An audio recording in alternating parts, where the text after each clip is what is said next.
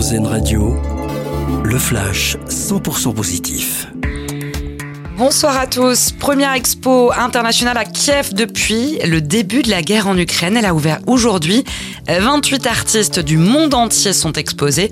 Le but de ce projet, c'est de créer un projet culturel global en Ukraine et d'initier une levée de fonds pour la restauration des institutions culturelles détruites.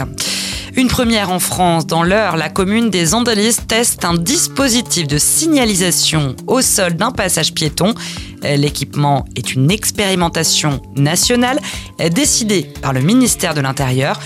Quand un piéton se présente sur le passage, il se met à clignoter pendant 15 secondes de jour comme de nuit, un dispositif qui permettrait d'améliorer la sécurité des piétons. C'est le moment le plus attendu de l'année à Dunkerque. Le point d'orgue du carnaval, c'est de dimanche à mardi pour ce qu'on appelle les Trois Joyeuses, un événement qui remonte au XVIIIe siècle, quand les habitants avaient l'habitude de faire la fête pendant trois jours avant de laisser partir les hommes en mer pour plusieurs mois. Et chaque année, dans les rues de Dunkerque, ce sont 50 000 personnes qui se pressent pour assister à l'événement.